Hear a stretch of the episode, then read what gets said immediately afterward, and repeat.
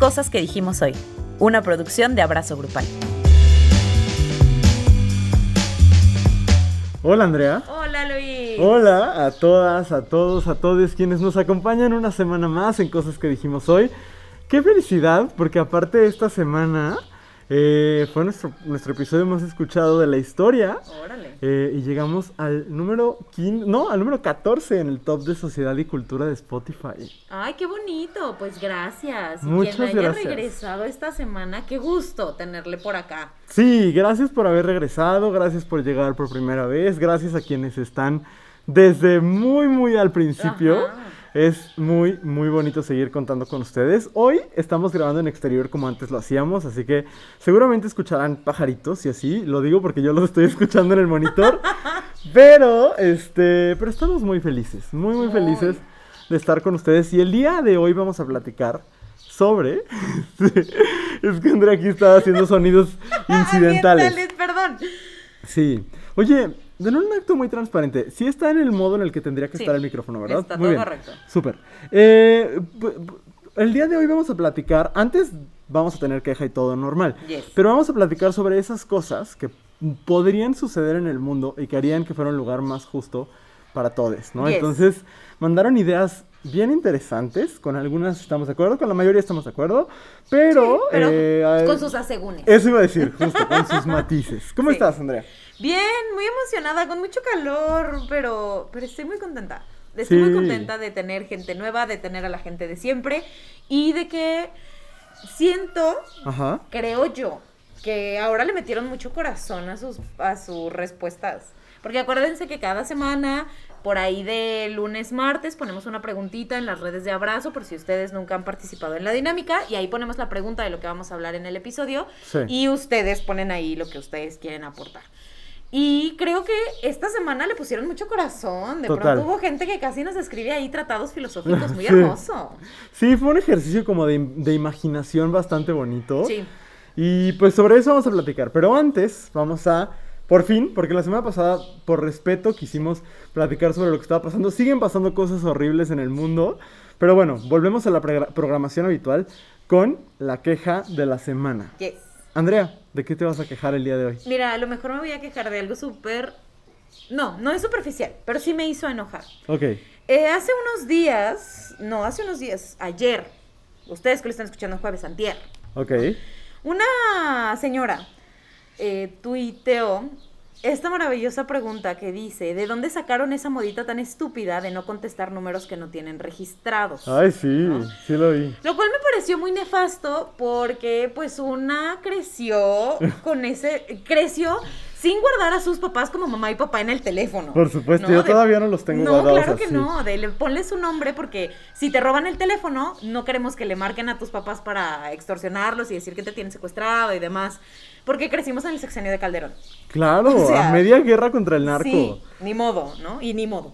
Y le pese a quien le pese. Por supuesto. Pero, eh, y digo, me cayó gordo el comentario por eso, porque digo, pues viene de ahí, Sí. ¿no? De, del miedo de no querer contestar porque no sabes quién está del otro lado. Y no sabes si te van a agarrar en tus cinco minutos de pendejez, porque también te puede van a extorsionar, Exactamente. ajá. Porque además siempre estamos como con esta idea de a quienes extorsionan es gente que no sabe, es gente tonta. Y no, Ah, te pueden agarrar ocupada, con la mente en otra cosa. ¿Y tú por qué habrías de desconfiar del banco? Sí, ¿no? O sea, bueno, por muchos motivos, pero no, no tendrías por qué desconfiar de su atención al cliente. claro.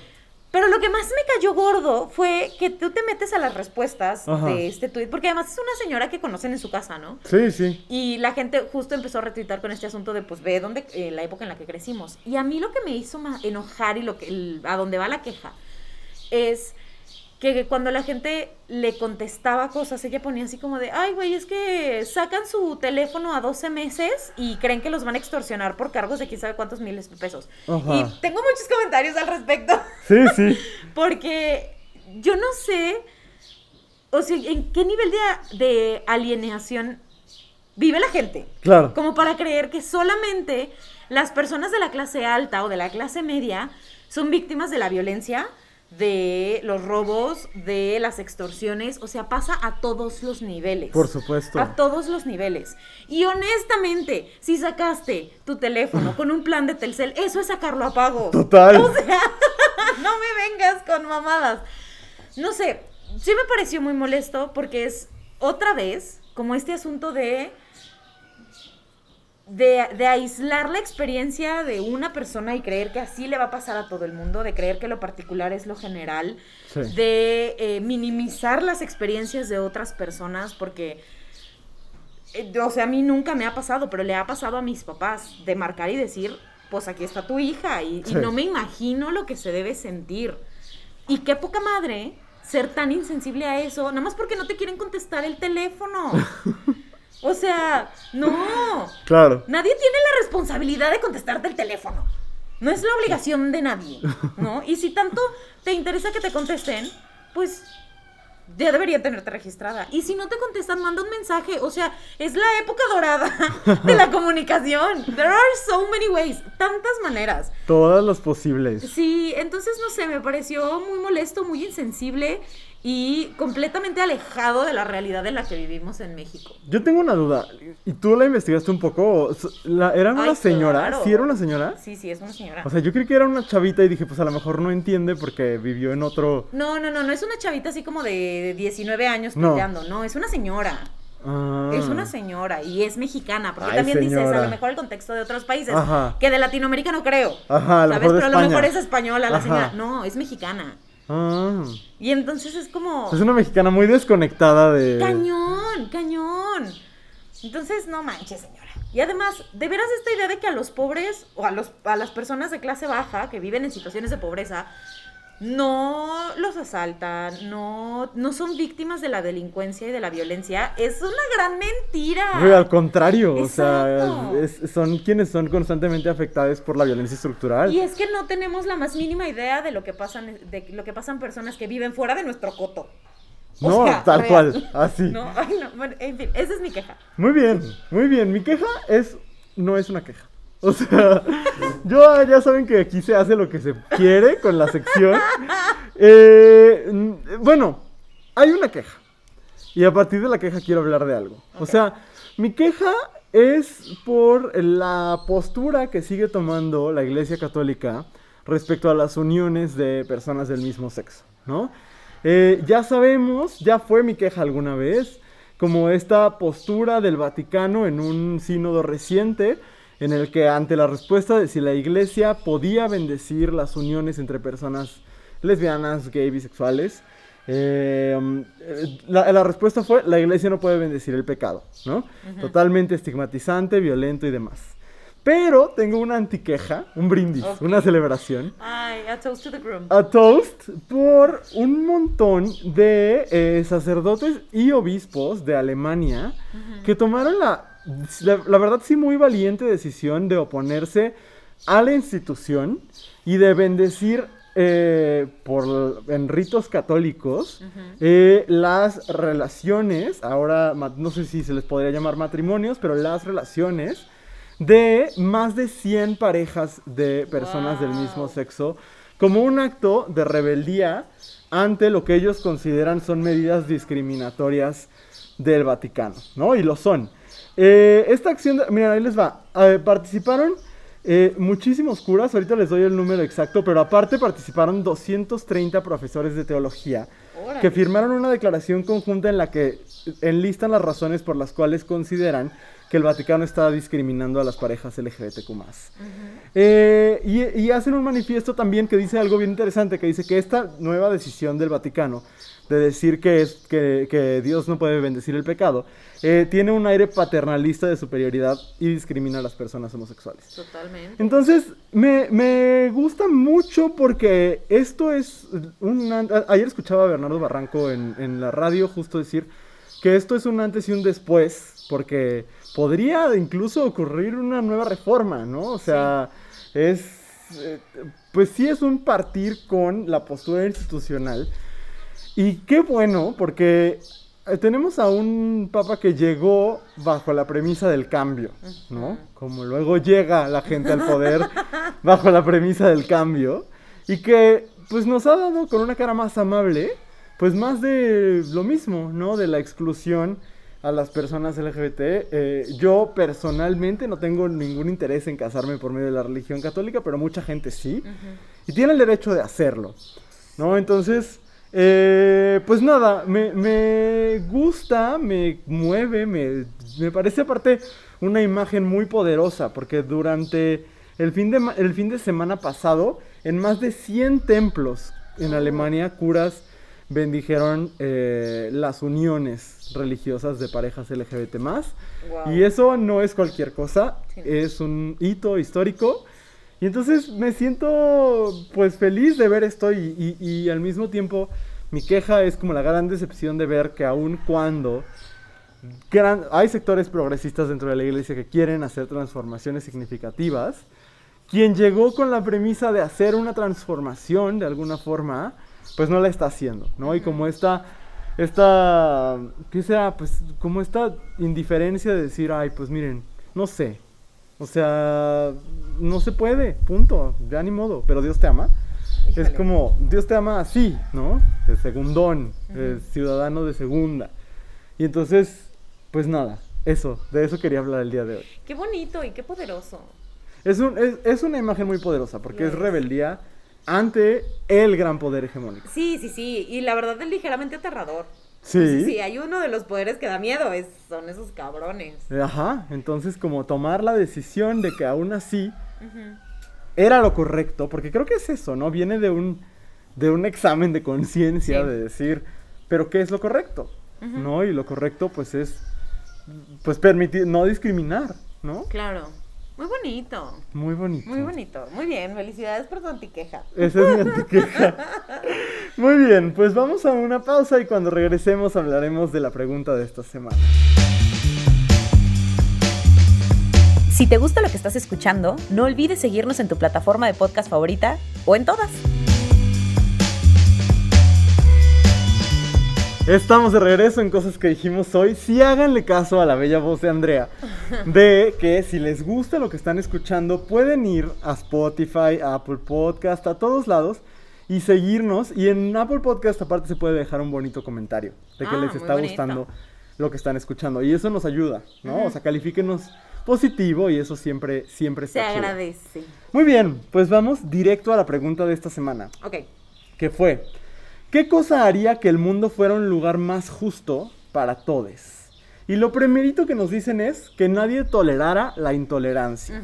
Porque es lo primerito que surge, ¿no? Como el, ay, bueno, pues es que hay que tolerar a todos. Y ya lo hemos hablado una y otra vez, este asunto de la paradoja de la tolerancia y de que si se tolera al intolerante, entonces la intolerancia se impone, ¿no? Sí, totalmente, totalmente. Y me parece un buen punto de arranque para, para la conversación del día de hoy. O sea, como si dejáramos de ignorar, creo que a fin de cuentas el tolerar al intolerante es indiferencia, ¿no? Es decir, pues a mí ni me afecta, este, incluso puede ser que como personas LGBT haya cosas que desde nuestra clase media o desde nuestros privilegios cis o desde muchas otras cosas no nos afecten. Y entonces el decir, pues ni me afecta, no pasa nada, X, es tolerar la intolerancia. Sí, claro. ¿No? Me parece que sí, o sea, que si, si como comunidades vulneradas incluso viéramos lo que está pasando contra nosotros y le hiciéramos frente de alguna forma, legal, en discurso, cultural, etcétera, se haría algo. Me parece un buen ejemplo lo que hablábamos ahorita con la queja, ¿no? Como el, la discriminación que sucede dentro de la institución y cómo hay un grupo de sacerdotes que dicen, pues yo no quiero formar parte de esa estructura, ¿no? De esa estructura de, violencia, voy a, no tolerar esa intolerancia dentro de, y pues ya veremos qué consecuencias tiene, ¿no? Sí, sí, sí, creo que también es, eh, o sea, este asunto de no tolerar la intolerancia es complicado. Sí. Es complicado creo que para muchas personas como identificarlo y ver dónde está la línea de, este, pues cuando, dejó, cuando deja de ser un asunto de defender a comunidades vulneradas y defender lo que, lo que yo creo que está bien, Ajá. ¿no? Porque también, no o sea, es que, mira, yo la verdad en este episodio voy a ser el abogado del diablo, I'm sorry, no es porque no crea que el mundo puede ser más justo, sino porque creo que... Eh, en este asunto de yo voy a defender lo que creo y no voy a tolerar este estas, estas perso- personas intolerantes, de pronto sí hay un asunto donde dejamos de, dejamos de ser críticos ante cosas. Sí. ¿no? Y eso me parece que es importante, porque justo en el, en el buscar un espacio o un mundo o un desarrollo que vaya más parejo, no podemos perder el ojo crítico y Sí. no podemos aceptar como, o, o no podemos solamente aceptar las cosas que... Ah, Como pues yo creo que esto es lo que está bien y se acabó. Sí. ¿no? Creo que ahí está el peligro de este tipo de afirmaciones. Por supuesto. ¿Sabes qué? También pensaba en que el matiz podría estar en la manera de no tolerar.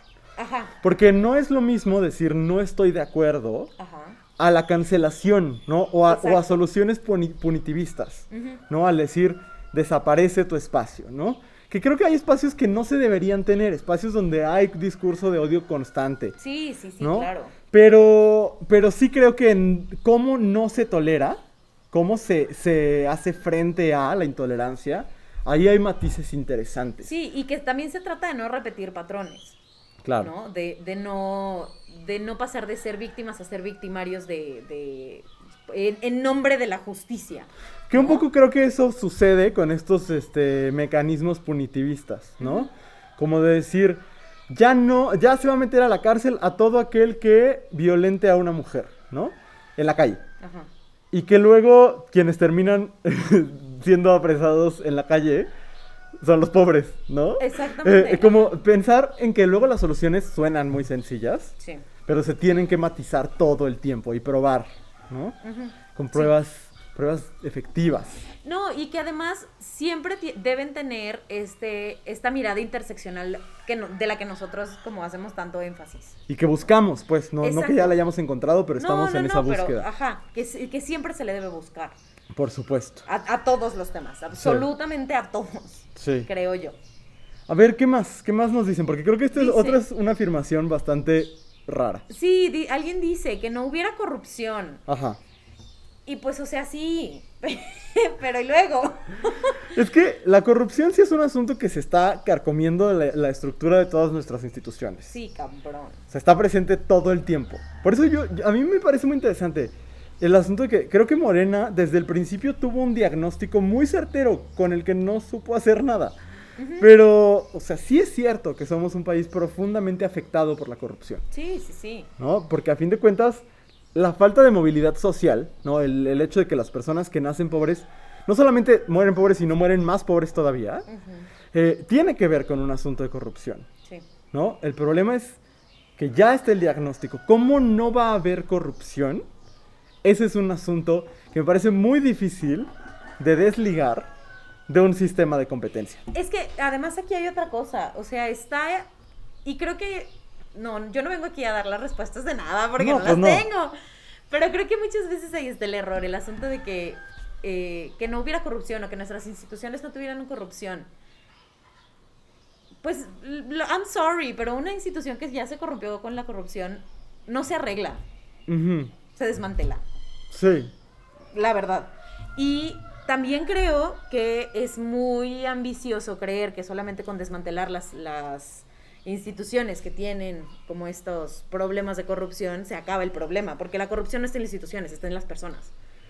Está en los dos. Sí está en las estructuras también. Pues sí, pero a final de cuentas quienes creamos las estructuras somos nosotros. Claro, sí.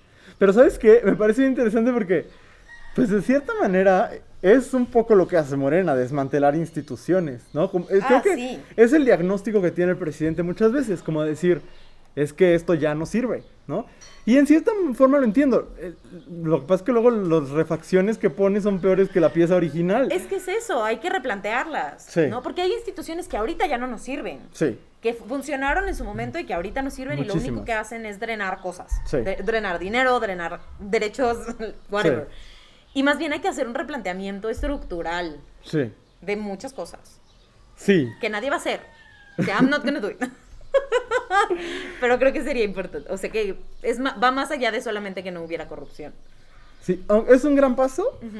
solo no creo que sea un problema individual. No, definitivamente no. Y, y- y luego creo que parece que se va a arreglar de formas individuales, como de Ajá. quitando a una cabeza y poniendo a otra. No, o que hay ciertas instituciones que podrían arreglarse y vivir sin corrupción cuando están basadas en eso. También, ¿no? claro. Que es una institución de la que ya hablamos al principio de este programa, en la queja. O sea, Sí, ¿sabes? totalmente. Eh, alguien nos pone, y de nuevo, no sé si esta sea una cosa que haría que el mundo fuera, porque me parece que más bien es un, es un síntoma de que el mundo es- ya en ese momento es un mejor lugar. No me parece una acción, Ok, ajá, sí. porque me- nos ponen el mundo sin acoso, Ah, sí sería un indicador de que eso. de que el mundo ya fue mejor. Totalmente, ajá. Pero ¿qué provoca el acoso? Sí, que creo que está en los puntos de más adelante. Pues si quieres nos vamos a los puntos más adelante, pero, ay, o Ahí, sea, esa es mi persona favorita. a ver, ¿qué nos dicen, Andrea? ¿Qué dice? La caída de los gobiernos y del capitalismo. O sea, desmantélenlo todo. O sea, sí, ahí, De su raíz. Sí, o sea, ahí está en- hablando tal cual de una ruptura de- Estru- con sí, toda todo. la estructura. Está cabrón. No, Sí. no happen. Fíjate que no es las de las soluciones que a mí me gusta dar.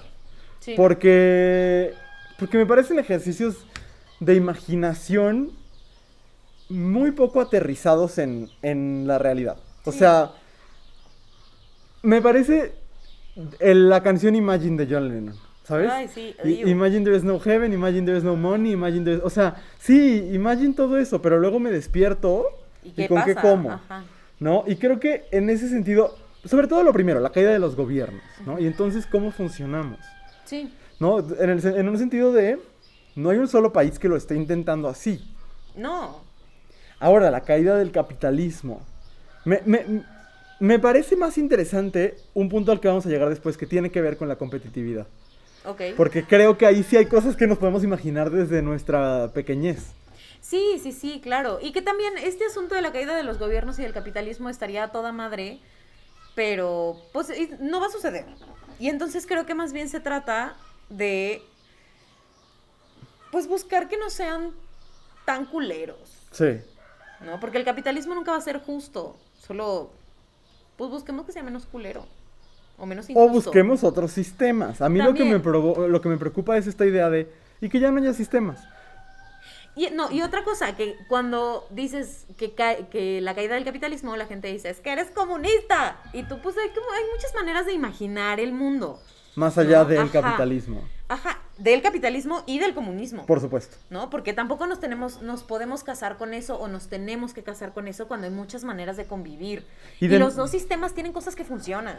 Es que de nuevo es este pensamiento binario, Sí. que es súper peligroso. Sí, cañón. Y, y como de bandas, como de bandos. Ay, sí. Eh, la siguiente me parece que hay cosas, porque creo que es una respuesta comodín. Y es Ah, sí, la respuesta sí. de la educación. Es la respuesta que todo el mundo da, pero creo que hay cosas que, que platicar, porque nos ponen educación gratuita e igualitaria. Ujú, Ok, educación gratuita tenemos. Sí. Eh, está en el artículo tercero de nuestra constitución. y luego nos ponen que en las escuelas se dieran clases de filosofía para niños. Eh, um, es que fíjate, cuando hablamos de construir mejores mundos, a mí siempre me llama la atención que siempre dice, ay, pues si la respuesta es la educación. Pero si ese diagnóstico lo tenemos, ¿por qué nada ha cambiado? Y creo que tiene que ver con que nada más decimos eso y luego no le entramos a ver qué sí hay que cambiar de la manera en que educamos y somos educados. Eh, y no tengo respuesta, tengo cosas, o sea, creo que hay muchos problemas en la educación en México. Ujú. Eh, la educación es excluyente, incluyendo el sentido de la gran diferencia entre la educación privada y pública en. México, Sí. ¿no? Pero tú querías decir algo sobre las escuelas y las clases de filosofía. Es que sabes qué? que creo, o sea, justo cuando se habla de que la respuesta está en la educación, a mí me despierta varias cosas. Sí. Primero, este asunto de decir, de, de yo librarme de la responsabilidad porque ya no soy una niña, ya no soy adolescente, y entonces ya no estoy en formación y a quienes les toca cambiar el mundo es a ellos. Y es que ese es un primer error, pensar que Claro. solamente las niñas son educadas. Y que solamente ellos pueden aprender y pueden hacer las cosas Ajá. diferente. Sí. ¿no? Yo entiendo y me podrán decir, es que la plasticidad cerebral, sí, sí, pero a final de cuentas se pueden aprender hacer cosas. O Por sea, supuesto. si nuestras abuelitas aprendieron a usar el WhatsApp, Claro. o sea, se pueden aprender, se pueden aprender cosas, ¿no? Eso como punto número uno. Y como punto número dos, también me habla del poco, de la poca comprensión que hay sobre lo que implica la educación. Porque la educación no es ir a la escuela. la educación no es solamente ir a la escuela, no es solamente ir a clases, ¿no? Y podríamos darles todas las clases de filosofía del mundo, pero si viven en un ambiente que es violento, que es misógino, que es homofóbico y demás, pues híjole, hay muchos tratados filosóficos muy problemáticos. Por supuesto. También es eso, o sea, ¿dónde está el filtro? Sí. ¿no? Y volvemos a, a lo mismo que platicábamos hace rato de siempre se tiene que ver con un ojo crítico, porque yo puedo perfecto, o sea, en la Alemania nazi se Ajá. educaba bien Padre Uris, solo que con ciertos ideales, ¿no? Claro. O sea, y, y con lo que ellos pensaban que era justo en ese momento. Sí. Entonces, a mí eso es lo que me preocupa, que se usa como un comodín sin entender las implicaciones que tiene. Y que, no, y que a final de cuentas, quienes educamos somos las personas adultas. Y si Sí. las personas adultas no cambiamos, de nada sirve que todos los programas del mundo, que todas las infancias tuvieran accesibilidad a la educación y todos los programas tuvieran filosofía. Porque Ajá. si las clases las da una persona adulta que tiene un gramo de empatía, no sirve de nada. Por la supuesto. educación por sí sola no sirve de nada. Y, y enfocada a las infancias y a los adolescentes, menos. Sí. Yo, yo creo que, que el asunto de la educación es fundamental, que sí es una de las respuestas, pero Sí. que es una respuesta que se ha pensado muy poco. Sí, claro. Se ha dicho mucho y pensado muy poco, ¿no? En general como, ok, educación, pero ¿cómo? ¿No? Y porque la mayoría de las personas no se dedican a eso. Sí. Y, y yo insisto, el decir educación sí es una, es una parte clave, pero cuando las personas que nos dedicamos a la educación nos sueltan la bolita como de esto es responsabilidad, espérate. Una, una niña, un niño, una niña es una esponjita de su entorno. Sí.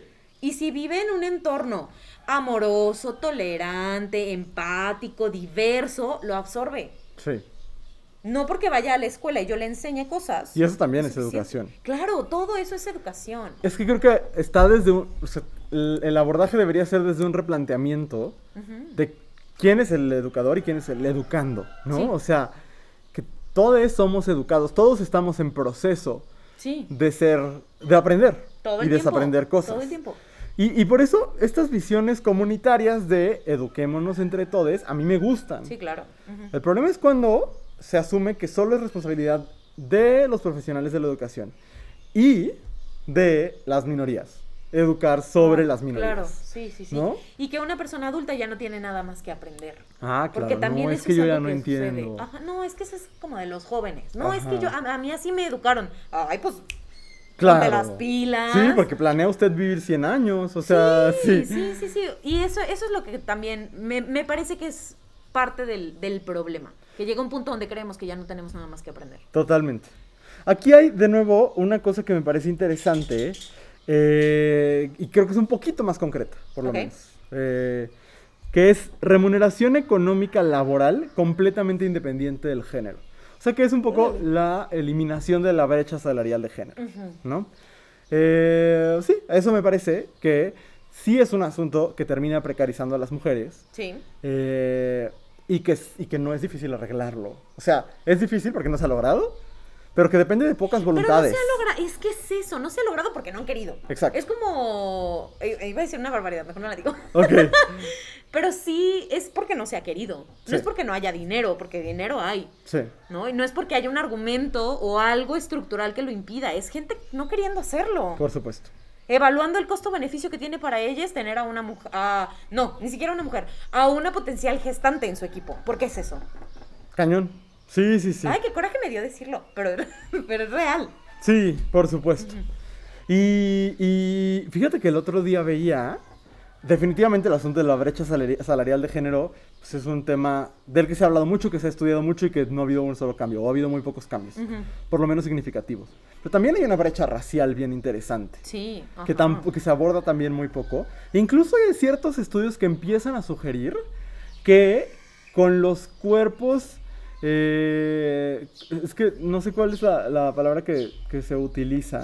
Con los cuerpos delgados hay también un asunto de reconocimiento constante. Sí, sí, sí. Entonces, ahorita vamos a hablar de los espacios y de para quién están hechos los espacios, ¿no? Pero es una medida que sí tendría que estarse haciendo. Sí, sí, sí, y que de verdad no tiene ningún motivo para no hacerse, más allá de un prejuicio, ¿no? Sí. Y un asunto de exclusión. Y bueno, alguien nos pone esto, Andrea. Eliminar el sistema sexo-género. De nuevo, creo que estamos hablando de los grandes sí, conceptos. Sí, I mean, I love it. Pero no, no sé si lo pusimos más adelante, creo que no.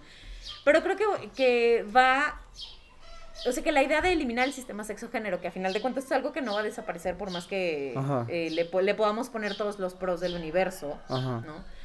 Creo que es como este asunto de, pues, más que eliminar el sistema, ¿por qué chingados tenemos que seguir replica- replicando prejuicios Ajá. y roles, Totalmente. ¿no? O sea, creo que es, creo que es eso, el sistema sexo-género es problemático por esas dos cosas, Sí. creo yo. Fíjate que en general, eh, yo- esta conversación a mí me lleva a pensar en las estrategias y en qué tanto podemos vivir peleades con el sistema por completo Ujú. y qué tanto vale la pena apostarle a jugarle al sistema. Exacto. Y yo a veces pienso en que a veces es importante jugarle al sistema. Porque si no, viviremos en, en- en- No somos tantos. Ese es el problema. O sea, si, si ya se sintiera que quien va a resistir al sistema por completo fuera la mitad de la población, Pues ya vemos. pues nos vamos armando nuestra revolución. Pero ahorita, a mí lo que me duele es que termina, o sea, resulta en un desgaste de la calidad de vida de, de las personas eh, que estamos resistiendo, ¿no? Cuando es una resistencia constante, sin descanso. Eh, entonces, no sé, o sea, sí, me gusta la idea, solo me gustaría hablar de cosas que se pudieran traducir en acciones Sí, claro. y en exigencias incluso. Sí. Pero, pero sí, es, es- es- sí. Y entonces dicen que no fuéramos tan competitivos. Y aquí esto me gusta mucho, porque sí es algo que se puede trabajar desde donde sea, desde todos los ámbitos. Sí. Yo creo que es uno de los grandes males de nuestra cultura. Eh, la competitividad extrema, desleal. eh, sí, esta competencia constante. Sí. Eh, que el- todo el- es una competencia con otros, contigo mismo. O sea, es horrible. Sí, porque siempre, incluso ahora, este, este neodiscurso eh, buena ondita que dice, la competencia es contigo, tienes que ser mejor que, el- que tu Que versión de ayer. Ajá. No. Ay, qué, qué tóxico. No, porque aparte las personas no estamos en una línea recta. ¿no? Las personas nos vamos construyendo para adelante, para atrás, para un lado, para el otro, volamos, caemos, vamos al inframundo. Eh, o sea, no somos personas que van en, un- en una carrerita, pero pareciera que sí. Y entonces, sí, a mí esta es una de las ideas que más me gustan porque creo que se pueden trabajar desde todos los ámbitos. Sí. Y porque además seguir alimentando esta idea de la competitividad. O sea, es- estar en una competencia implica que hay un premio. Y lamento decirles, amigues, pero el premio nunca llega. Nunca. O sea, puedes correr lo más rápido del mundo y ser mejor que tu yo de ayer todo el tiempo. Y aún así no llega. Sí, después de ser del Lo club de las que 3 de la mañana. Ajá, lo único que llega son enfermedades cardíacas, infra- infartos prematuros, diabetes. O sea, no vale la pena. Total. Y, No vale la pena. Esta onda incluso de... eh, es que ve, estas medidas de repente que pueden parecer revolucionarias, ¿no? Como las cuotas. Y el que, por ejemplo, hay una cuota de una persona trans. Hay un, un lugar que se abrió solo para personas trans.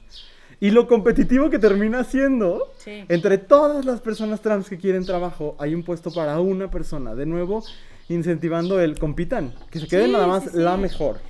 Sí. ¿Y por qué no se queda el mejor, un mejor vato heterosis? Ajá. Uno. Pues no, ¿por qué no? Porque a fin de Porque no cuentas hay los espacios, ajá. Ajá. Entonces, no sé, eh, creo que si, si vamos planteándonos formas de no competir, de... No, y que además la competencia está hecha para que no generemos alianzas con las personas con quienes deberíamos. Claro. O, o con, o las, alianzas, la- eh, eh, eh, las alianzas que son peligrosas para el sistema. Sí. O sea, pensando, hace unas semanas eh, tuve una conversación muy interesante en Instagram. Sí. Y se la recomendé aquí. Ajá. Este, con Fernanda Dudet y Sol y así. Sí. Este, pueden ir a buscarla en el perfil de Instagram de Soite. Pero eh, en esa conversación platicábamos sobre el liderazgo y la sororidad como en ciertos espacios de trabajo y demás. Ajá. Y justo decíamos que eh, en ciertas o en ciertos niveles empresariales la sororidad es algo que no existe. Por supuesto. ¿no? Y que está mucho este asunto de las mismas mujeres son las que te ponen el pie para que no subas en esa, pues en, en ese mundo, ¿no? Y entonces nosotras parecemos unas culeras Ajá. por no dejar que otras mujeres entren. Claro. Pero es justo porque si entras tú, no entra- Yo pierdo. Por supuesto. si hay lugar para ti, ya no hay lugar para mí. Sí. Y entonces nos volvemos, o sea, dejamos de ser aliadas entre nosotras, cuando las mujeres organizadas somos, somos una cosa preciosa, Sí. justo por este asunto de la competitividad. ¿No? Y de, de que todo el tiempo tenemos que competir por esos espacios que los hombres nos han dicho que nos tocan, Ajá. ¿no? De, ay, bueno, te tocan dos espacios y si quieres, Sí. y ni modo, y tú, no mames, Claro. en fin. No, y yo pensaba también en cómo de repente al sistema le conviene mucho que entre causas compitamos. Ay, también, también. sí. Cañón. O sea, este, eh, pues hoy eh, nada más le voy a... Es junio, entonces solamente vamos a pensar en la diversidad. Y es Y mayo, es, ma- es marzo y, pensaremos ajá. en las mujeres. Y entonces tú no tienes lugar aquí, hazte, hazte para allá porque me estorbas. Y el otro mes tú hazte para allá porque ahora le toca a estos. Ujú. Eh, cuando la celebración constante de la diversidad, que creo que viene entre otros puntos, sería mucho más interesante. Claro, y porque además ahí estamos siempre. Y la cooperación. La cooperación en la, en la resistencia y en la exigencia, lo traigo como muy en mente por- porque acabamos de tener la sesión del Cineclub con la Ajá, película Pride. Sí, sí, sí. Eh, pero hay muchos ejemplos, ¿no? Muchos, muchos ejemplos de cómo las luchas cuando se unen, ¿no? Les platiqué en algún momento de esta imagen que viene en el documental Creep Camp, ¿no? De cómo el Partido de las Panteras Negras llegan a alimentar a estas personas con discapacidad que están en una, en una huelga, encerrades, ¿no? Y cómo dicen, pues es que estamos buscando a fin de cuentas lo mismo. Si a ti te ve bien, a mí también, si, a ti te va bien, a mí también me va bien. Eso, de verdad que al sistema le conviene que no suceda. Sí, claro. Por eso cada vez que se empiecen a pelear entre causas que no son de hombres blancos, ricos, Sí. heterosis, eh, cuestionense a quién le está beneficiando. Sí. O sea, ¿a quién le está beneficiando que nos estemos peleando entre nosotros? ¿Quién se está riendo al final? Claro, Sí. claro, aguas. ¿Qué sigue? Sigue Ah, ah, justo. que los espacios, híjole, que los espacios no estén hechos para hombres cis hetero. Y mira, aquí me genera muchas cosas, porque Ajá. yo ah, tengo como una relación conflictiva con este asunto de, eh, de que a huevo las mujeres, las minorías, las personas LGBT, Ajá. minorías entre comillas, pues, Ajá. este, a huevo queramos pertenecer a esos espacios. Pues- y peleemos por espacios. Yo sé, yo sé que son los espacios. Porque de esos comemos. Sí, yo sé. Pero son espacios que no están hechos para nosotros. No, para nada. Y que este, esta. Yo sé que son los espacios que nos dan para comer. Ajá. Pero también creo que parte de, de resistir y de buscar un mundo más justo, como Ajá. todo esto que estamos platicando, es sí ser parte del sistema porque ni modo, tampoco les voy a decir muéranse de hambre Sí. en nombre de estar en contra del sistema. Pero también crear otros espacios. Sí, tiene que ser simultáneo. Tiene que ser, o sea que eh, creo que es parte de, la resistencia. Sí. y, de, y de crear cosas, y de apuntarle a esto. Porque mientras sean espacios donde, que crearon los hombres heterosis blancos Sí. y que nos están dando chance de pertenecer, igual nunca va a ser. Justo nunca va a ser. Yo, yo pensaba en las comunidades zapatistas, por ejemplo. ¿No? Porque quien ha estado allá, quien conoce más o menos la manera en que funciona, etcétera, pues yo he escuchado mucho que son lugares también como con sus problemas y demás por cuestiones culturales, pero que sí tienden a lo antipatriarcal en muchos momentos, que han buscado eso, las mujeres dentro del movimiento zapatista. Sí, sí, sí. ¿no? Y entonces, pues eso es el, el ir abriendo otros espacios. Y lo que yo pensaba es que sí, pero esto justo requiere de lo que hablábamos hace rato, de que no nos estemos todo el tiempo compitiendo y peleando entre nosotros. Porque el sistema es lo que nos tiene, ¿no? Como de, pues ha- hay un apoyo para minorías. Y lo voy a dar al al que se me ocurra ahorita. Y los demás se quedan sin ese apoyo. Sí, sí, sí. ¿No? Y entonces el ir abriendo otros espacios requiere de, de hallarnos en la intersección. Sí. Y de decir, vamos a abrir este espacio donde quepamos todos los que no cabemos en otro lado. Y de también entender que esto no se trata de una persona, se trata de un chingo. Ah, sí. Porque también creo que en este mismo tema de la competitividad, luego el protagonismo Ajá. es como de Ah, aguanta, Sí. ¿no? De yo no quiero otras cosas, quiero lo que voy a hacer yo. Está chingón. Todos tenemos cosas que aportar, Sí. pero ¿por qué luchar por ser eh, la persona protagónica todo el tiempo? Cuando no todo se trata de una persona, porque no se trata de una persona. A mí la, la carta en la que hoy, hoy ando, bueno, en el zapatismo, pero es que tienen textos muy bellos. Sí. Y, y la carta con la que el subcomandante Marcos se despide porque muere simbólicamente, parece muy fuerte, porque cuenta toda su historia como líder del movimiento, ¿no? Y lo que dice me parece que ejemplifica lo que tú estás diciendo, que es, eh, tuvimos que taparnos la cara para que nos voltearan a ver, pero nos tapamos la cara porque este movimiento no es de nadie, Ujú. ¿no? Es de la comunidad. Exacto, exacto. Eh, así como el movimiento LGBT en México, por ejemplo, no es de una, dos, tres figuritas. Es colectivo. Pero honestamente, las personas blancas tendríamos que dejar de. O sea, tendríamos que ceder el protagonismo. Sí, sí, sí. Las personas cis blancas tendríamos que ceder el protagonismo, por ejemplo. ¿No? Eh, el otro día, una amiga nuestra se peleó en redes con una ex compañera suya de la prepa que en el día de la visibilidad lésbica, eh, una compañera mujer cis heterosexual, Ok. que en el día de la visibilidad lésbica hizo un post donde photoshopeó una imagen donde se estaba besando ella a sí misma. Y ponía feliz día de la visibilidad lésbica, no sé qué. No seas mamón. Y obviamente puso toda la información de mueren tantas mujeres y no sé qué y así. Y lo único que le decía es, mi nuestra amiga le decía, pues sé del protagonismo. Tú no eres una mujer lesbiana. No estás visibilizando nada, te estás editando a ti misma. Estás visibilizando no tu lo cara. puedo creer. Bueno, pues se enojó mucho. Mucho, mucho, mucho la mujer. Porque dice, es que yo soy feminista. ¿No? Y yo Pero no hago eres post. lesbiana. Yo hago post feministas todos los días. Pero Y no eres lesbiana. Ajá. It's- Oh. Y no se trata de ti, es algo que, que en Abrazo Grupal hemos intentado hacer y a veces no, no sale. Ujú. Pero lo hemos intentado, como en el Día de la Visibilidad Trans, hacer la alianza con la amiga para que ellos hablen, porque ellos tienen la experiencia y nosotros Claro. no, etcétera, ¿no? Como es algo que se intenta hacer. Ya verán ustedes como cosas que estamos planeando. Eh, pero en general, yo he aprendido mucho de ver activistas queer, por ejemplo, que deciden ceder el protagonismo. Pero es muy difícil. Porque Sí. es muy tentador, porque el sistema, de nuevo, es un sistema de competencia. Sí, claro. Y porque cuando estás en el spotlight dices, ¿por qué no? Claro. O sea, si yo tengo el... Y, y también está este asunto de luego darte a ti misma pa- palmaditas en la espalda, Sí, ¿no? sí. De, pues sí, pero yo estoy usando mi plataforma Sí. para hablar de esos problemas. Ajá. Pues sí, pero... Y es, creo que como, como mujeres, porque, o sea, siguiendo como el ejemplo que dabas, cuando hablamos de feminismo y le pedimos a los hombres que no se metan en nuestros espacios y que no hablen por nuestras experiencias y que decimos, no te cuestiones si eres feminista o no eres feminista, mejor ponte a chambear, Ajá. pues es lo mismo, es Claro. lo mismo. Y ser, y, y autonombrarnos feministas o autonombrarnos parte de cualquier movimiento o causa, Ajá. no, no, no automáticamente nos, nos cancela cualquier insensibilidad que podamos tener con otras causas, ¿no? Y creo que aplica para cada grupo, Ujú. ¿no? O sea, nuestra condición no nos exime de nuestras des- nuestros desconocimientos y nuestra ¿no? ignorancia. Y está bien, está bien equivocarse también, o sea, tampoco estamos diciendo cancelemos a todo mundo. Sí, por eso no quise decir el nombre de esta chava ni nada. o sea, No, solo no, no, me para pareció un nada. buen ejemplo. Sí, es un buen ejemplo, pero también hay que entender que todos estamos en proceso de aprender todo el tiempo. Sí, ¿no? por supuesto. Ok. El siguiente es. Ay, este me encanta. Ajá. El considerar la diversidad como una fortaleza. Por supuesto. Y me parece bellísimo. Sí.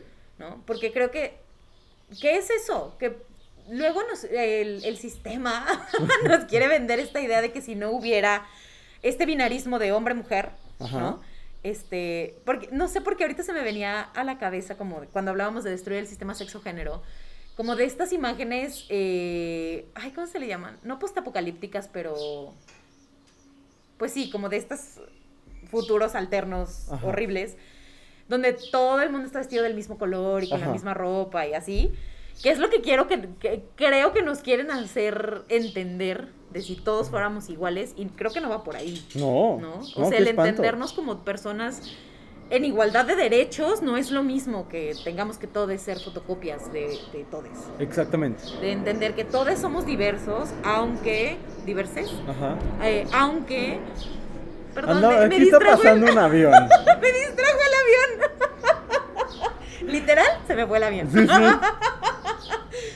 Pero este asunto, de creo que cuando nos caiga el 20 de que todos somos diversos, aunque se- sea estés con un montón de, de personas que técnicamente son iguales a ti, Ajá. que son mujeres bisexuales de la misma clase social, etc.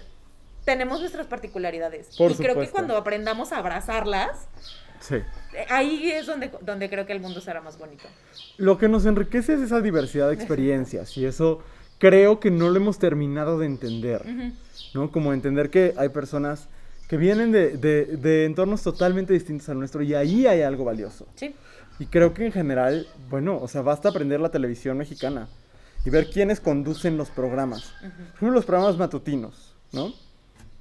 Son una copia, el uno Sí. del otro, ¿no? Y entonces tenemos mujeres blancas, bueno, no sé, Galea Montijo podríamos decir que es una mujer morena.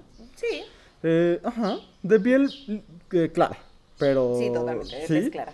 Eh, y hay personas heterosexuales y hay personas, o sea, como, ¿dónde está la diversidad que, que, que sí existe en el mundo? Y hablando de México, que, que está, ¿no? Sí, Uno sale a la calle tiempo.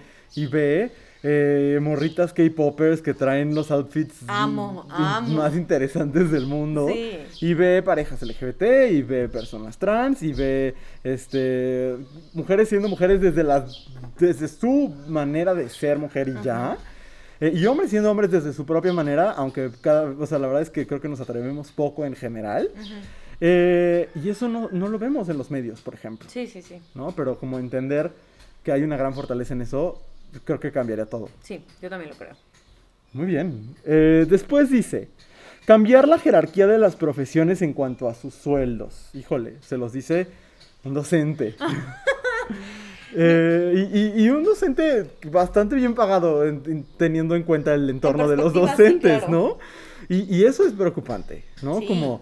El, el saber que las personas, pues tanto que decimos que la educación va a ser lo que revolucione el mundo, pero, por otro lado, es que me distraje porque creo que están oyendo como alguien parte zanahoria o algo así. Este, bueno, yo lo estoy oyendo en el monitor, pero no pasa nada.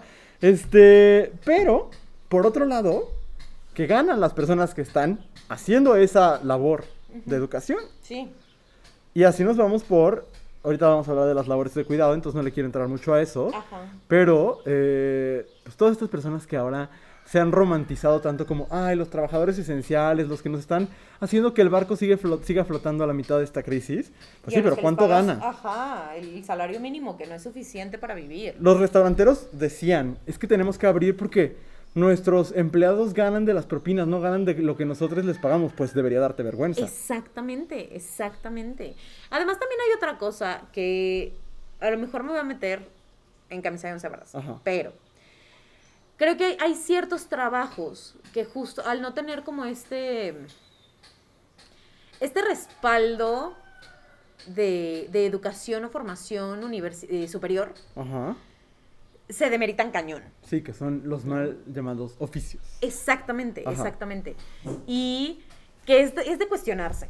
Claro, porque no- el pensar que solo alguien, porque se llama profesionista porque tienes una carrera. exacto. Alguien puede ser hiperprofesional, Exacto. aunque no se necesite una carrera. Y, y pi- pienso como en el ejemplo de eh, quien construye una casa, Total. ¿no? Entiendo que ser uno, un, una, un arquitecto eh, no es fácil, tienes que ir a la universidad y tienes que aprender un montón de cosas y tienes que ver un montón de cosas, Sí. pero jamás cabrá en mi cabeza por qué quien levanta ese, ese, ese edificio, esa casa, gana lo que gana. Es tan precarizado. Sí. Claro. Sí. Entiendo que el mismo no es el mismo trabajo intelectual, no lo es, pero el trabajo físico está. Total. Y tampoco entiendo por qué el trabajo físico se ve tan mal. Tan demeritado. Sí, porque Totalmente. le tenemos que pagar tan poco a las personas que literalmente ponen el cuerpo. Para mí, este es uno de los puntos más interesantes, porque cuánto, o sea, creo que dice mucho de como sociedad, que, que- que, por ejemplo, Juan Pazurita gana, gane lo que gana, Ajá, y un albañil gana lo que gana, sí. ¿no? O sea, estas figuras, estas neoprofesiones que empiezan a aparecer, o neooficios, ujú. eh, y que de repente son, tienen sueldos estratosféricos. Mientras quienes, de nuevo, se ha repetido una y otra vez durante esta pandemia, quienes sacan a flote, pues sacan a flote porque tienen que sobrevivir. Porque tienen que comer. Ajá. O sea, no hay de otra. No es como que quieran. Ser cajeros. Ajá. Ajá. No es como que alguien diga, ay, qué pasión de mi vida ser cajero y, Claro. y tener estos horarios y este sueldo. Para nada, es gente que tiene que chambear. Por supuesto. Y, y en general creo que esta, como esta perspectiva nos hace falta mucho. Porque sí, claro, si empezáramos a... eh, o sea, también, luego dicen, ¿por qué los maestros eh, no le invierten más tiempo a revisar los trabajos? ¿Sabes cuántos alumnos tenemos? O ¿Y sabes cuántas horas se lleva la planeación? ¿Cuánto tiempo te darían? Y sabes cuánto, o sea, si yo dividiera las horas que le dedico a trabajar y dividiera mi sueldo en las horas reales que trabajo, Claro, lo que ganaría la hora. sí. Y O lo sea- mismo hablamos de muchísimas otras profesiones. Sí, totalmente. Y, y, cre- y sí creo que hay un problema cuando uno, no nos hemos cuestionado este tipo de cosas, o dos, creemos que está bien. Cuando Sí. vivimos cómodamente en un mundo donde puede haber esa diferencia de, de dinero, Total. porque a final de cuentas se trata de dinero, porque el dinero es lo que nos da de comer. Sí. Y que podamos decir, sí, no pasa nada. Es que creo que una, y no viene en la lista, pero ahorita lo pensaba y entonces creo que una de las principales medidas para construir este mundo más justo para todos, sí tiene que ver con eliminar el mito de la meritocracia. Lo he Híjole, pensado cañón. una y otra vez. Porque llegaron muchos mensajes que decían, no, bueno, es que la meritocracia es esta idea de que, de que cada quien dependiendo de, su, de lo que le aporta a la sociedad y de sus talentos y demás, Híjole, eh, eh, debería eh, ganar. Uno, ¿por qué?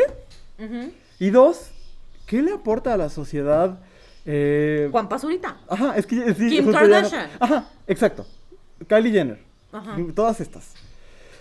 Y todos estos y todas estas. Bueno, sobre todo todos estos y todas estas. Eh, ¿Qué le aportan a la sociedad? Sí. ¿Qué están dando? Eh, por- porque ¿Cuáles entonces- son sus talentos? Ajá, que- porque entonces realmente... Y luego dicen, es que trabajan muy duro. Felicidades. Pero, ¿cómo trabajan? A lo mejor... Eso, eso. Y entonces, eh, para mí es una de las claves. Ay, eliminar este, y este chaleganismo, esta idea de que hay que decirle al otro, y no solo en lo económico, ¿eh?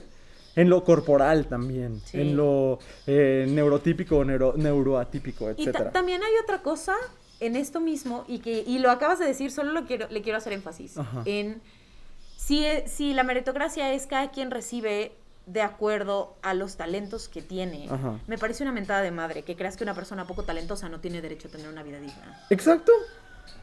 Porque aparte es ¿Por? todo esto es relativo. Claro, talento según quién. Ajá. ¿Talento para qué? Total. ¿Le aporta qué a la sociedad? Ustedes explíquenme qué le... ha- si, ah, si ponemos una balanza, lo que le ha dado Jeff Bezos a la sociedad con lo que nos ha quitado, Total. eh, sale perdiendo por muchísimo.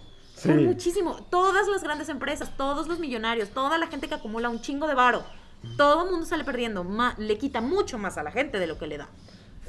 Totalmente. Y, y ni aunque hagan sus fundaciones como los recientemente divorciados Bill y Melinda Gates, este, pues podrán hacer sus fundaciones, pero, pero la cantidad estratosférica de dinero que siguen teniendo, Sí, es- es impresionante. porque lo merecen, entre comillas, hice comillas en el aire, es, es preocupante. Y creo que nos podemos saltar porque, Ajá.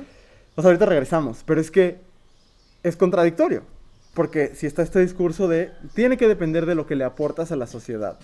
Pero no le das un peso a las personas que hacen trabajos de cuidado, a las mujeres que hacen trabajos de cuidado. Exacto. ¿Quién le aporta más? O sea, de verdad, ¿dónde está la no aportación? Claro. ¿Quién le, ¿Quién le aporta más a la sociedad que quien está criando, quien está cuidando, quien está alimentando a las infancias? Y ahí de nuevo la falacia de es que todo está en la educación. No creo, porque de nuevo estás totalmente desestimando a quien está educando. Claro. Y, y no solamente a este, las cuidadoras, las empleadas domésticas, que son muy mal pagadas, las madres, Luis. Ah, no, pues sí, sí, claro. O sea, las madres que, que y sí, es, es un trabajo ingrato, aunque toda mamá, bueno, no toda mamá, pero muchas mamás te dirán, no, pero te lo paga la sonrisa. Y me dicen, no es cierto. O sea, no es cierto. Claro. No, es, es, es una vida muy ingrata. Para que después lleguemos y le digamos mentiras a nuestras mamás.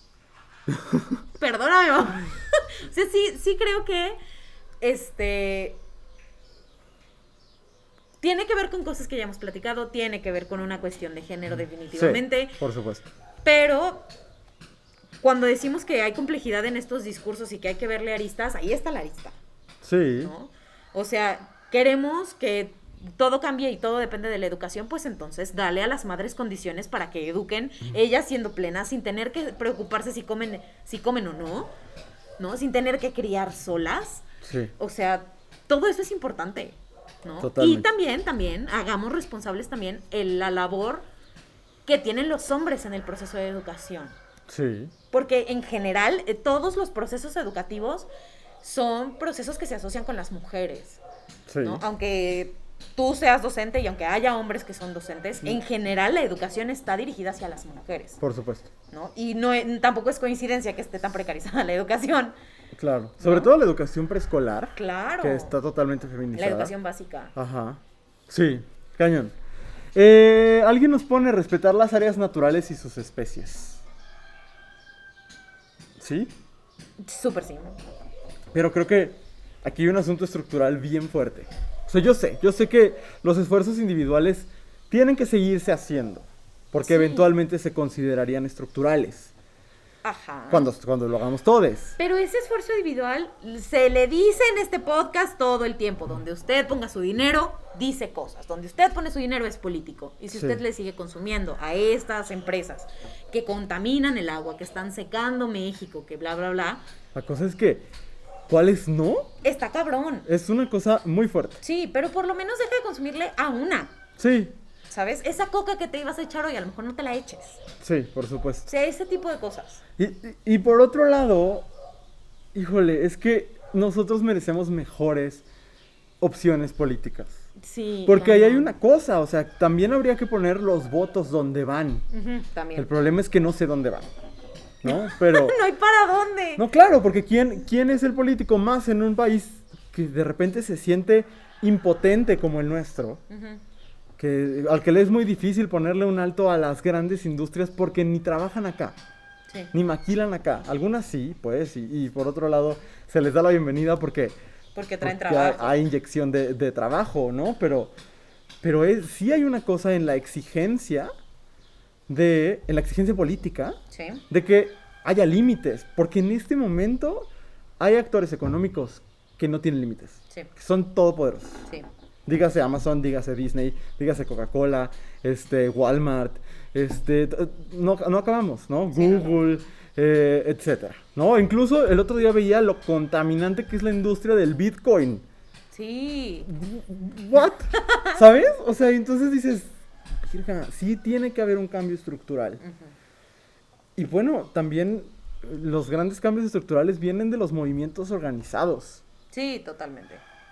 De movimientos expresamente anticapitalistas, anticolonialistas, antipatriarcales, anti-heteronormativos. Pero fíjate, ayer escuchaba a la fundadora de Sama México, que si ustedes no saben quiénes son Sama México, tienen un proyecto muy bonito de construcción de casas de adobe que hacen con ecoladrillos. Ajá. Este, la verdad el proyecto está padrísimo, pero ella dice, yo me es- estoy rebasada porque tengo muchísimos voluntarios. Ok. Muchísima gente que quiere hacer voluntariado con nosotros, pero eh, ella siempre les pregunta, bueno, ¿tú qué haces en tu casa? Ajá. ¿Haces composta? Ajá. haces el, o sea, haces separación de residuos, haces reducción de residuos, ta, ta, Sí. ta, ta, ta. Y cuando las respuestas son no, pues entonces, ¿qué vienes a hacer voluntariado Ajá. en un lugar para construcción de casas con ecoladrillos? Sí, Porque no estás haciendo absolutamente nada, sí, ¿no? Es, es limpiar tu conciencia. sí. Entonces, este asunto de que las acciones individuales no cambian cosas, a lo mejor es nivel estructural, no. Ajá. Pero no tiene sentido brincárnoslas Ajá. y decir, solamente voy a reclamar esto a nivel estructural, cuando yo en mi día a día no estoy haciendo nada. Por supuesto. ¿no? Y yo, yo lo que creo también es que se puede hacer pro- como procesos simultáneos y que de nuevo, a mí lo único que sí me parece importantísimo es que todos los movimientos ecologistas no pierdan nunca de vista el aspecto social, cultural y humano. Sí. ¿No? Porque ir a exigirle a personas pobres que dejen de tomarse su raspado con popote, a mí sí me parece absurdo. Y también, por ejemplo, en el asunto del veganismo, ¿no? Que Ajá. sabemos que la carne contamina un montón. O sea, yo sí creo, controversial, I know, pero yo sí creo que si estamos en la posibilidad de comprar, porque también es una realidad que las familias que viven en situaciones de pobreza es imposible que consuman frutas y verduras de manera eh, constante Sí. en, en su alimentación. O sea, Sí. es un asunto económico. La, la verdura está carísima, la fruta Sí. está carísima. ¿Y qué comen? Pues tortilla, pan, Sí.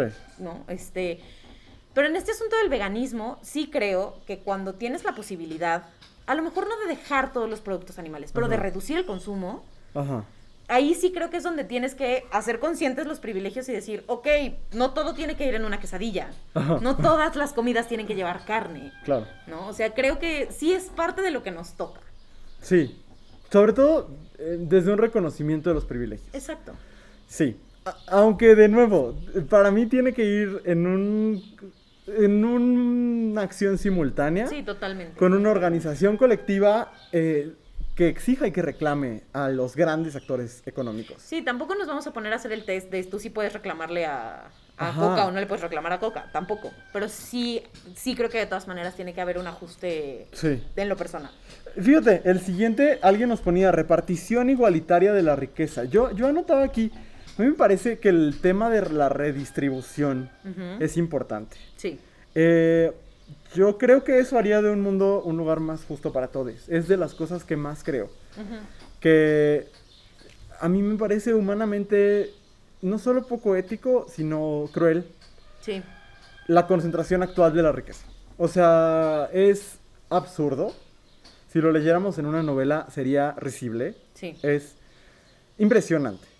Eh, Jeff Bezos se acaba de comprar un yate gigantesco, gigantesco. Mientras estamos a la mitad de una crisis global, donde la gente o se muere por la situación precaria de los hospitales, o se muere porque se quedó sin trabajo y, no tiene hambre, o se muere a causa de la violencia que también viene, o sea, la delincuencia en México viene de que la gente es pobre. Sí, totalmente. Muchas veces. Entonces, yo sí creo que ahí hay algo que es importantísimo.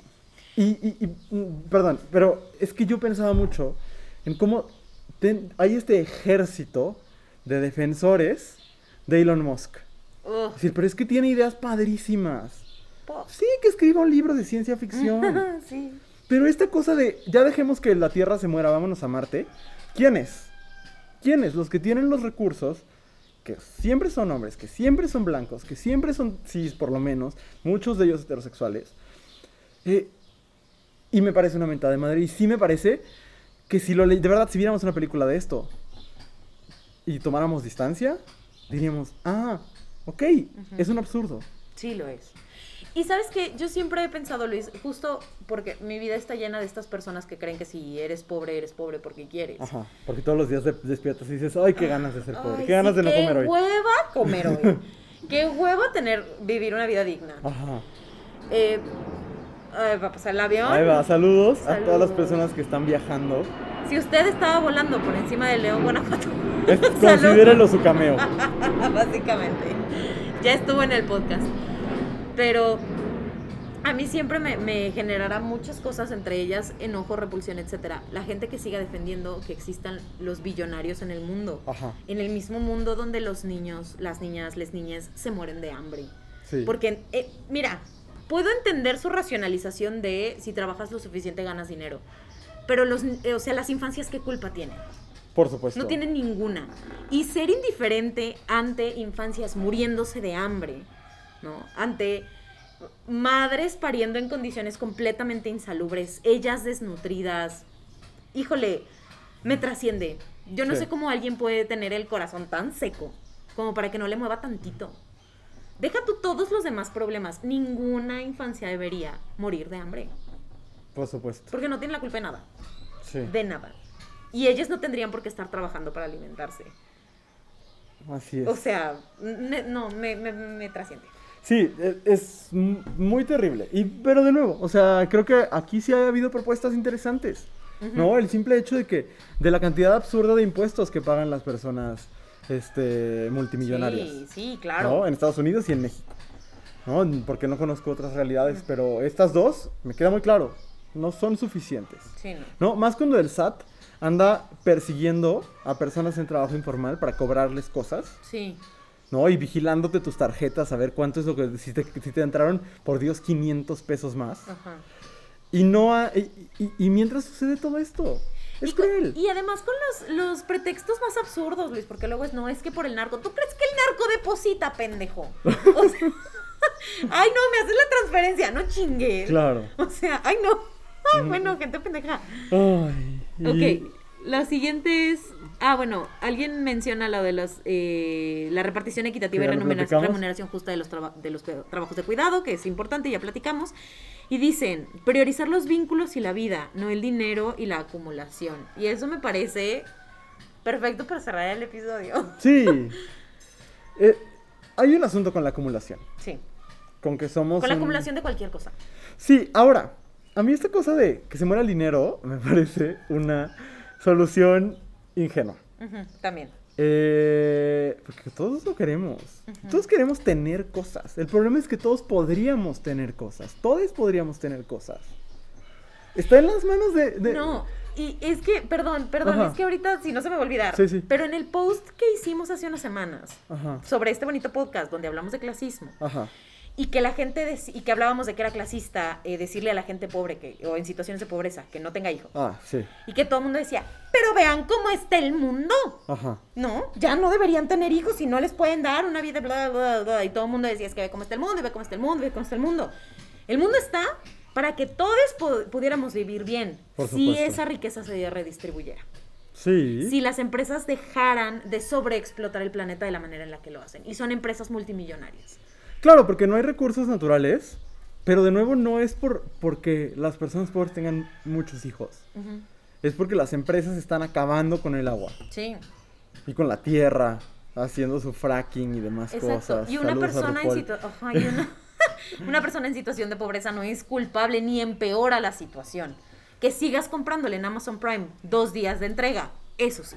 Y, y, y, a ver, es que aparte la gente se enojaba muchísimo con esto. Con esto de, pero es que, ¿qué le vas a decir a los niños cuando no tengan que comer? Yo decía, sí, pero eso no es responsabilidad. O sea, ¿cómo vamos a ser fascistas con los cuerpos de las mujeres empobrecidas? En lugar de ser justamente exigentes con el sistema que las empobrece. Claro, claro. Eso, eso. Y de nuevo, lo decías tú en el episodio, decías, ¿y qué pasa con la... eh, nadie le está reclamando a la gente multimillonaria la huella de carbono de sus seis hijos. No, o sea, no, es, es, es muy problemático. Ni de sus coches ocho cilindros, ni de nada. No, Ah, les, no. no les reclaman esa huella de carbono. Porque trabajan mucho, entre Ajá, comillas. exacto. Y como trabajo mucho o porque hago mucho dinero, Exacto. tengo ese, ese permiso. Y no es. chinguen, No. no chinguen. Con eso quiero cerrar este episodio, con un no chinguen. Estoy de acuerdo. Todavía no cerramos el episodio No, no, no. porque nos faltan recomendaciones. Ah, sí, sí, pero esta, esta sección del episodio. Este segmento. Muy bien, pues con eso cerramos. Vamos a un corte y cuando regresemos, recomendación. Compártenos tus comentarios sobre el tema de esta semana utilizando el hashtag Cosas que dijimos hoy en Twitter y en Instagram. Estamos de regreso en cosas que dijimos hoy después de una charla muy interesante Muy interesante. sí. sobre eh, las cosas que podemos hacer para mejorar el mundo y ahora les vamos a recomendar cosas, no sé qué. Libros. Ya, hoy libros, Hoy hoy, tal cual libros. Andrea, que creemos que mejoran el mundo. Ok. Eh, el día de hoy voy a recomendarles un libro eh, como temático. En mi cabeza es temático. Ok. Porque el día de hoy que estamos nosotros eh, grabando es 12 de, de mayo sí, y hoy termina el Ramadán. ok. ¿no? El Ramadán es, para quien no lo sepa, es un mes de pues este ritual religioso musulmán donde se hacen ayunos durante todo el día y tiene este cuestiones de oración y reflexión y autoconocimiento, etcétera. Eh, y creo que Occidente es muy injusto con, con las personas musulmanas, Ajá. ¿no? Porque está, es una religión que está rodeada de un montón de ideas parciales, Sí, de percepciones radicalizadas de, de las personas musulmanas. Y entonces a mí eh, la perspectiva que tienen las mujeres musulmanas sobre el feminismo y la equidad de género a mí me parece tremendamente interesante. Entonces les voy a recomendar un libro que se llama It's Not About the Burqa. Muslim Women on Faith, Feminism, Sexuality and Race. Desconozco si el título existe en español, pero si tienen la posibilidad de leerlo en inglés, creo que no le damos suficientes espacios a las voces de las mujeres musulmanas para hablar y que es- y que muchas veces se habla desde el feminismo eh, occidental blanco cuando se habla de quiten las burcas porque son opresivas. Sí. Y es como, pues nos toca escucharlas a las mujeres que las usan, ¿no? Y este asunto, eh, no, no se me ocurre la palabra para decirlo sin ser sumamente ofensiva, pero de creer que, que las mujeres occidentales, particularmente las mujeres norteamericanas y europeas, entienden mejor el problema Sí. que las mujeres musulmanas y decir, es que tú no te das cuenta que estás siendo oprimida por ese asunto cultural, es sumamente, eh, es muy poco sensible Sí. y muy ignorante. Sí. Y creo que lo que nos toca es escuchar las voces de estas mujeres. Entonces, ese es el libro que quiero recomendar. Pues mira, según yo ya recomendé este libro una vez. Sí, Pero es que, va muy al tema. ajá, y aparte, ya fue hace mucho. Sí. En la primera temporada. Este, pero sí, le- todo este tiempo estuvimos hablando sobre, eh, pues, posibilidades, ¿no? Y creo que el libro que voy a recomendar es de eso. Se llama El futuro es hoy, ideas radicales para México. Está editado por Humberto Beck y Rafael Lemus, pero entre las personas que escriben está Yasnaya Aguilar, Gabriela Jauregui, eh, ay, este, se llama Estefanía Barba, me parece. Ajá. Sí. Este, y a mí me parece un gran texto. En general, es, es una serie de textos que hablan de temas como democracia radical, justicia restaurativa, que es algo de, los que nos, de lo que nos faltó hablar, que creo que también haría mucho más justo el mundo Sí, para claro. todos. La resiliencia ambiental, la ciud- ciudadanía postnacional, entre otras cosas. Ok. Se lo recomiendo mucho. Eh, el libro es fácil de conseguir, se editó hace un par de años. Y todas las personas con las que lo he compartido, les, como que les hace mucho sentido. Y es un ejercicio de imaginación política, tal cual. O sea, no es que estas propuestas se estén discutiendo en los congresos, pero lo que dicen sus autores es, pero podrían. O sea, ninguna es inalcanzable, solo es cuestión de querer hacerlo. ¿no? Y me gustaría nada más leer un par de puntos eh, de lo que dice sobre la justi- justicia restaurativa Elisa Godínez en su texto. Ok. Porque dice algunas cosas en el resumen tal cual. Eh, dice, en México la injusticia y la impunidad son dos formas de violencia perpetradas o solapadas por el Estado. El sistema judicial en México es desigual y sobremanera injusto. En él las personas sin recursos económicos no pueden acceder a la justicia. Los espacios formales del Estado mexicano están monopolizados por las élites blancas, criollas y educadas, y quienes no pertenecen a ellas padecen la exclusión y la violencia. En México existe un segundo Estado, paralelo al Estado formal, dominado por corporaciones criminales que administran recursos y ejercen formas de violencia extrema. Y dice, hace falta reconocer que el discurso del populismo punitivo, que justifica la imposición de esquemas de militarización, representa una falsa salida a la actual crisis de violencia. Y empieza a describir la justicia restaurativa. Y me parece que esa es otra línea que en, en algún momento abordaremos con expertos. Eh, de, de- de cómo ir construyendo un mundo más allá del castigo, que también creo que Uf. es un tema que da para, Para platicar. mucho. Entonces, bueno, les repito, el libro se llama El futuro es hoy, Ideas radicales para México, eh, y ya. Ok, muy bien. Muy bien, pues llegamos al final del episodio del día de hoy. Espero les haya gustado, espero les haya hecho sentido. Y ya saben, si les gustó, pueden compartirlo en sus redes sociales, pueden eh, seguirnos y escucharnos cada jueves. Cada jueves aquí nos escuchamos. Muchas gracias, Luis. Muchas gracias, Andrea. Nos vemos. Adiós. Bye. Si te gusta lo que estás escuchando, no olvides seguirnos en tu plataforma de podcast favorita o en todas.